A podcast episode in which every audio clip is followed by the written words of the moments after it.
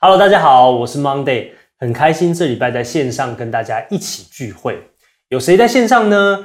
欢迎在聊天室跟我们打招呼，可以告诉我你是谁，或者给我们一个贴图，给我们一个 emoji，OK？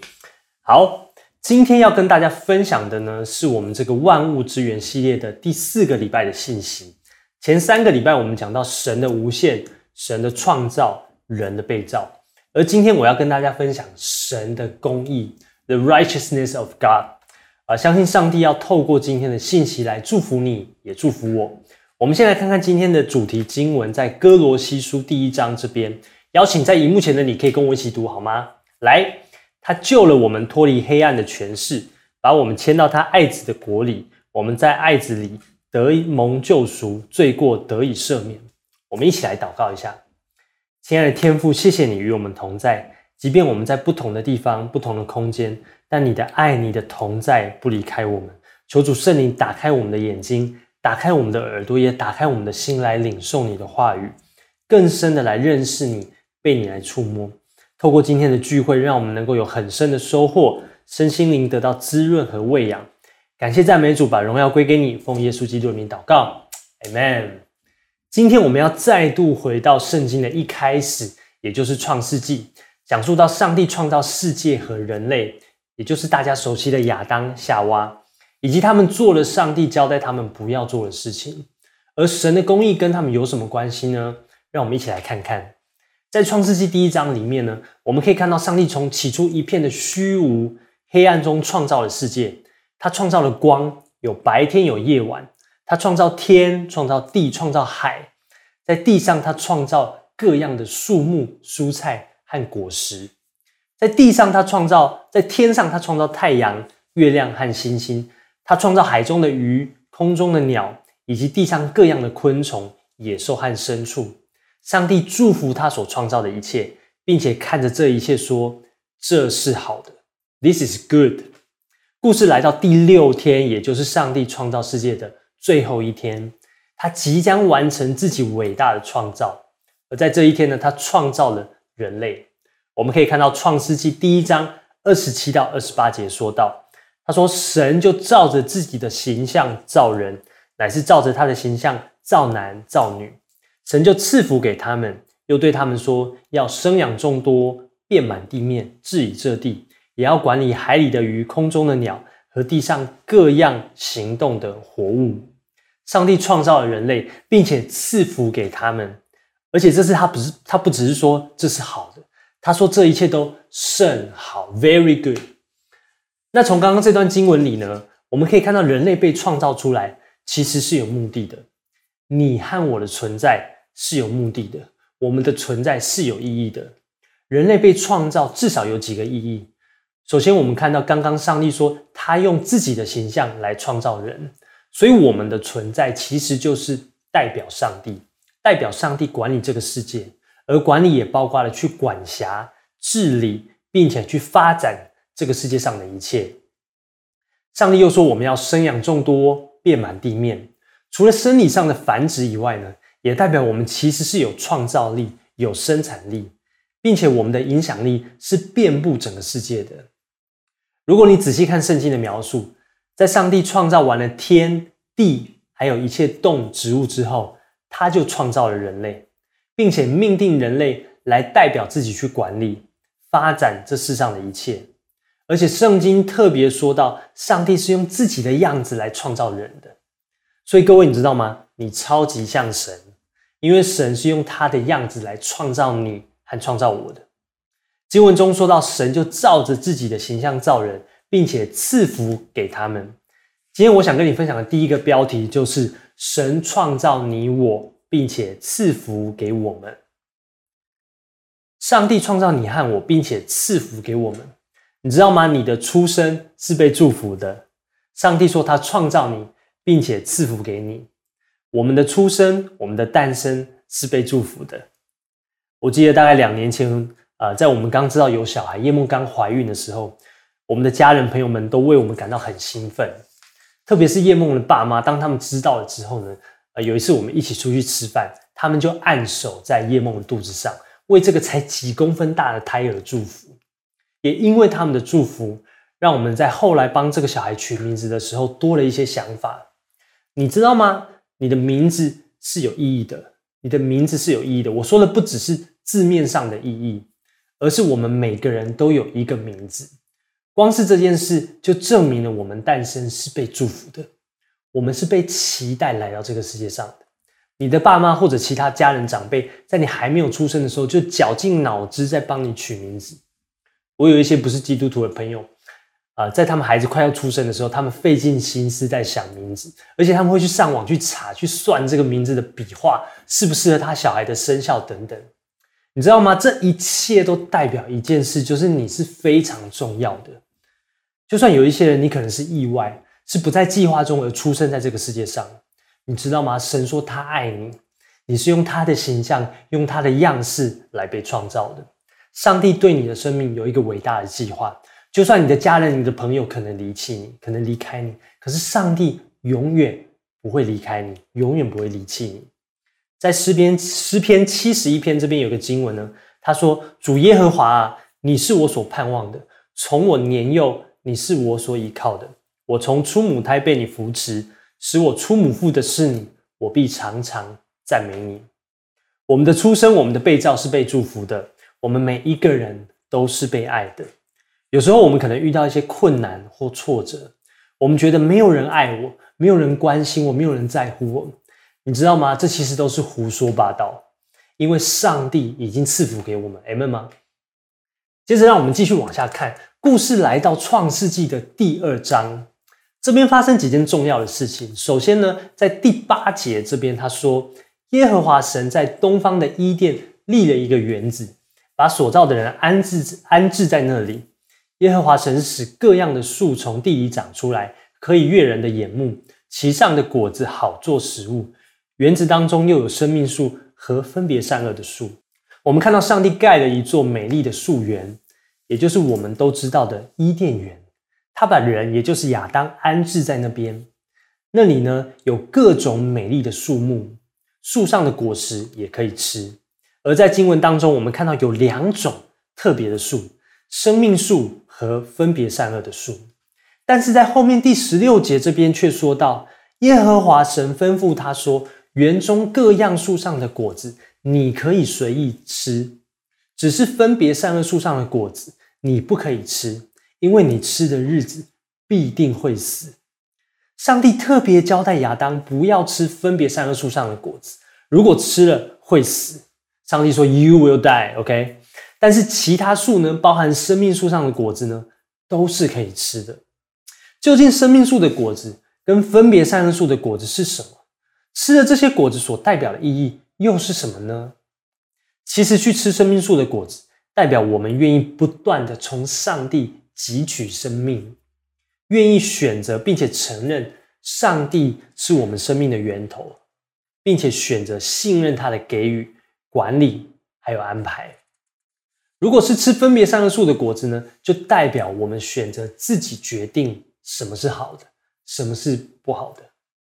自己来做自己生命的主人，自己掌管自己自己的人生。OK，我们先继续往下看，在经文后面呢，我们也陆续会看到，上帝开始带着亚当一起去管理这个世界。他让亚当试着为动物来取名字，最后上帝认为亚当独自一个人活着不好，于是他创造了夏娃，成为亚当的配偶来帮助他。你知道这代表什么吗？这代表，虽然上帝创造并且祝福我们，而且还命定我们像他一样去治理这个世界，但在那之前呢，我们需要时间长大成熟，我们还有很多需要学习、需要被训练的，而且我们更需要有同伴，不能只有自己一个人活着。所以，当上帝交代亚当不要去吃分别善恶树的果子，也许是因为我们还在成长。我们需要更多去信任和顺服上帝的带领，而不是让还不够成熟的自己去判断是非，因为这非常有可能会造成混乱。果不其然，让我们担心的事情终究发生了。我们来看创世纪第三章，在一开始第一节说到：耶和华神所造的，唯有蛇比田野一切的活物更狡猾。蛇对女人说：“神岂是真说不许你们吃园中所有树上的果子吗？”女人对蛇说：“园中树上的果子我们可以吃，唯有园中那园当中那棵树上的果子，神曾说你们不可吃，也不可摸，免得你们死。”蛇对女人女人说：“你们不一定死，因为神知道你们吃的日子，眼睛就明亮了，你们便如神能知道善恶。”在这里，我们看到最狡猾的生物蛇出现了。我们可以看到它一步一步的怂恿、引诱夏娃去吃分别善恶树的果子。它甚至跟夏娃说：“你吃了就会像神一样。”但其实人类早就已经像神了。别忘了，我们是用神的形象。还还还有样式来被创造的，而且神早就命定我们要做跟他一样的事情。故事的最后呢，他们选择吃下分别善恶树的果子，于是罪就开始进入人类的世界。如果你继续往下看，会发现人类的世界开始越来越混乱。我们常常听到有一些人说原罪，其实就是在说这个事件。那到底这条蛇？也就是后来我们知道的撒旦，他到底在说什么呢？他在怂恿我们什么呢？其实他是在说，你可以自己掌管自己的生命，你想要什么，你自己决定就好啦。你不需要听上帝的话，你自己就可以当上帝。当亚当和夏娃接受撒旦的提议时，代表他们选择信任撒旦，选择听撒旦的话更胜于上帝。而某个程度，人类也把生命的主权交给他。在经文最后，我们看到，因为人类的不顺服，以至于他们必须远离上帝，甚至远离上帝最一刚开始给他们的祝福。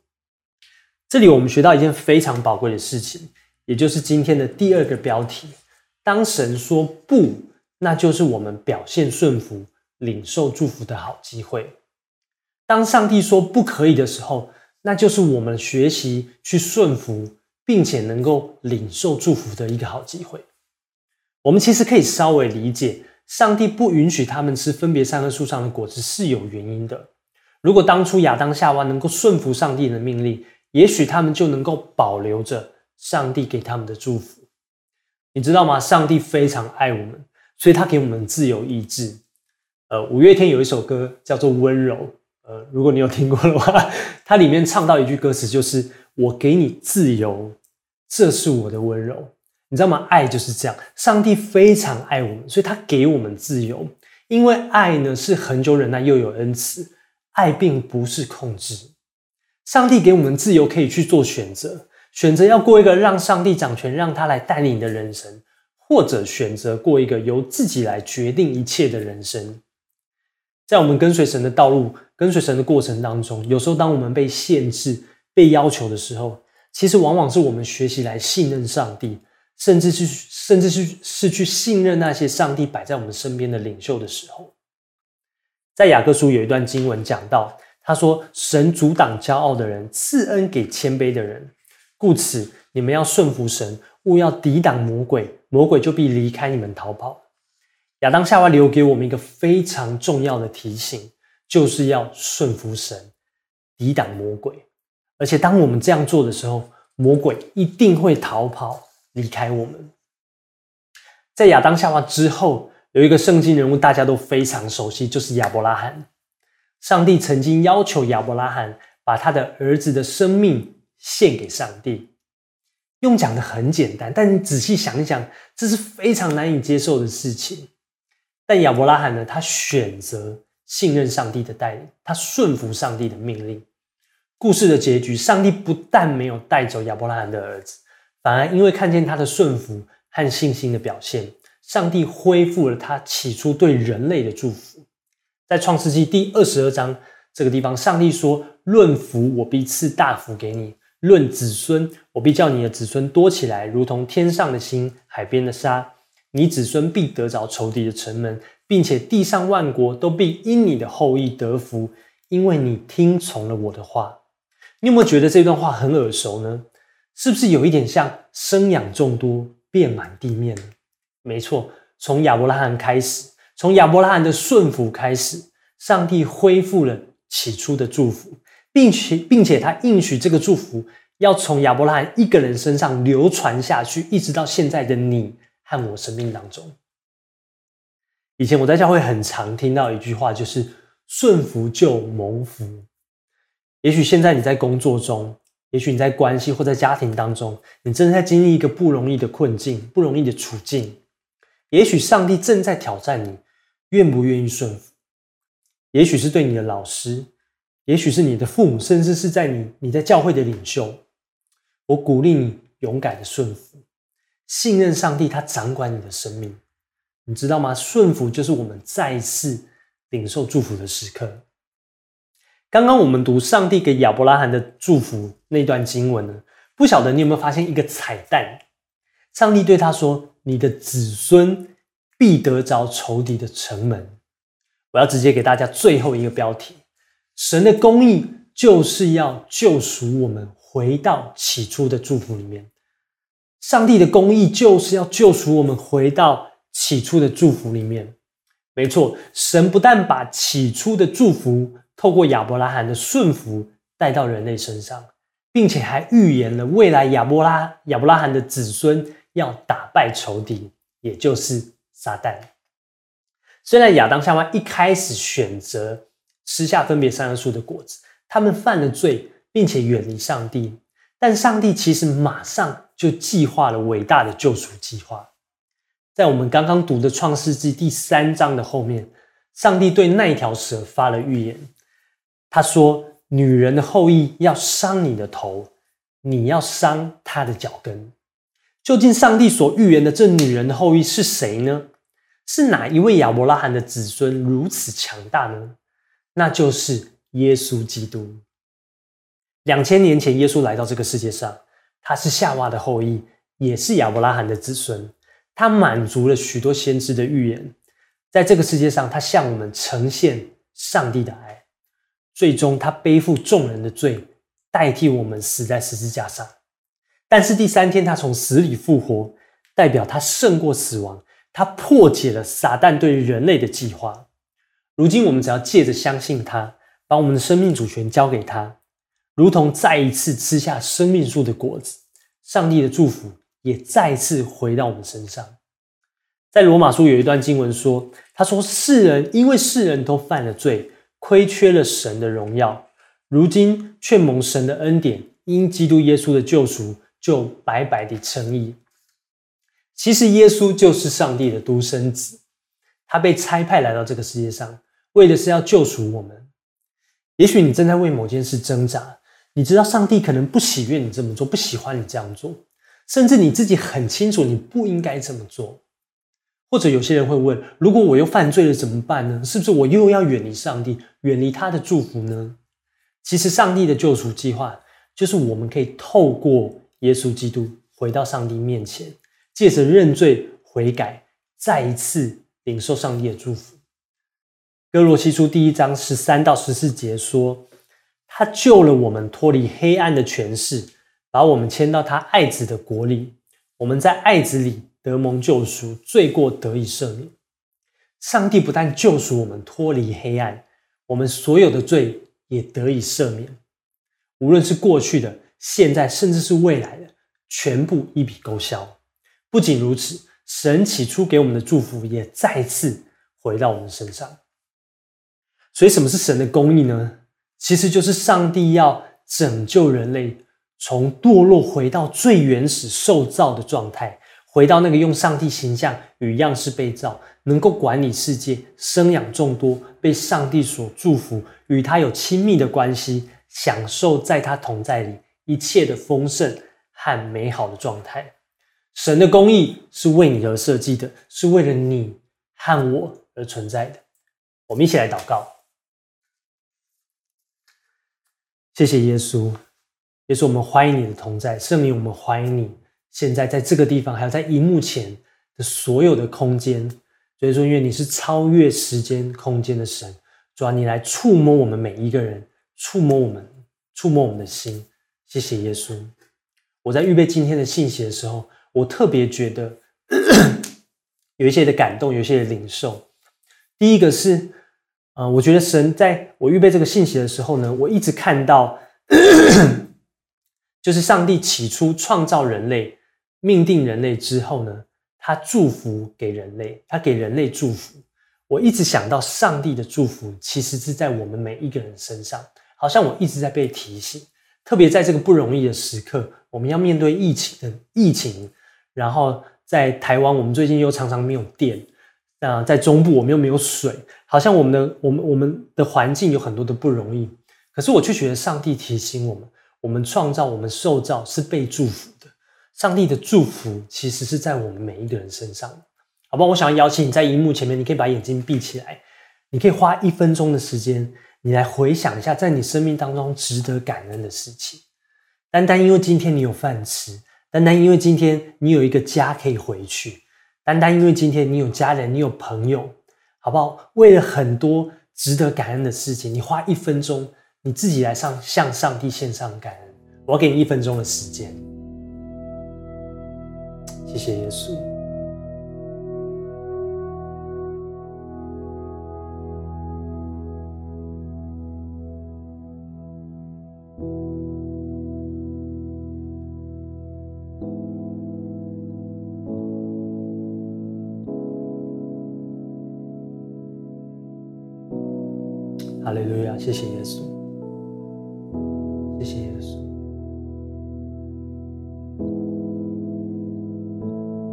说，我们以感谢为祭献上给你。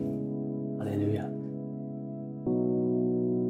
我想要鼓励大家，你可以不断的回到这个感恩的状态里面，让我们在这个不容易的时刻提醒自己，我们在这个世界上，我们是被祝福的。我们要去思思想一下，在我们身上值得感恩的事情。常常花时间来感谢神。第二个，我有一个领受呢，就是我觉得在我们当中，可能在荧幕前的你，我们有一些人其实正在面临顺服的功课。可能对你来说，好像你一直跟上帝的关系都非常好，但是跟人的关系，特别是跟领袖的关系，好像有一些东西你一直觉得过不去，有一点卡卡的。你知道吗？我觉得上帝鼓励我们来学习顺服的功课。你知道，顺服其实就是去信任上帝，他是一位好神。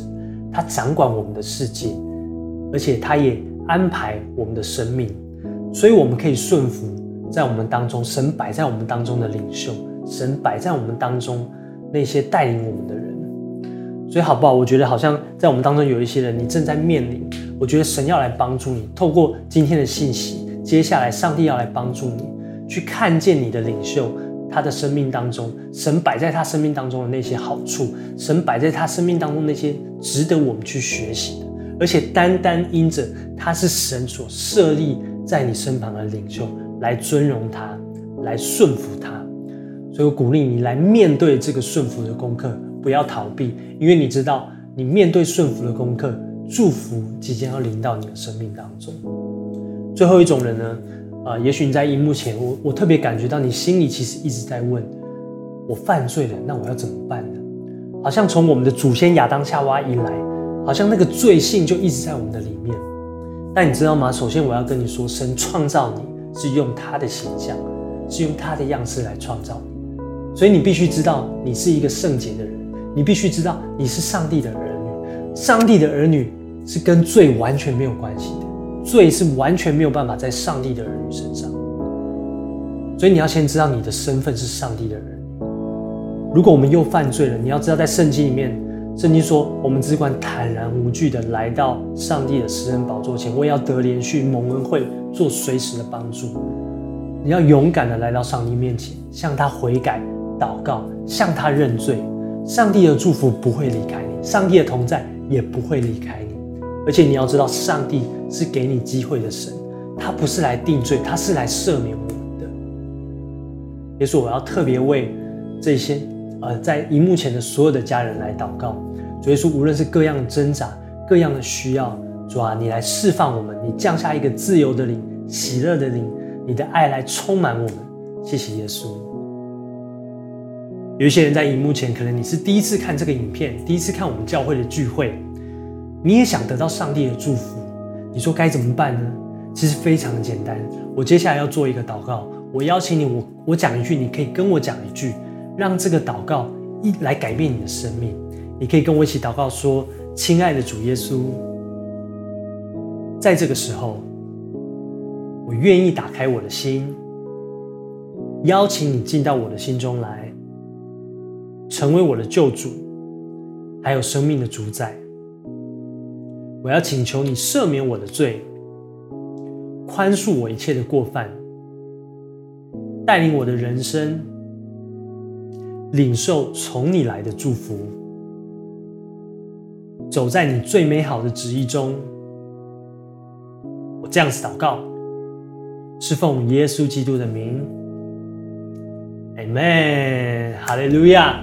如果你跟我做这个祷告的话，我要非常的恭喜你，邀请你可以继续准时收看我们的直播。我相信上帝要继续的祝福你的生命，你看看他要如何来使用你来改变你的生命。谢谢大家，上帝祝福你，拜拜。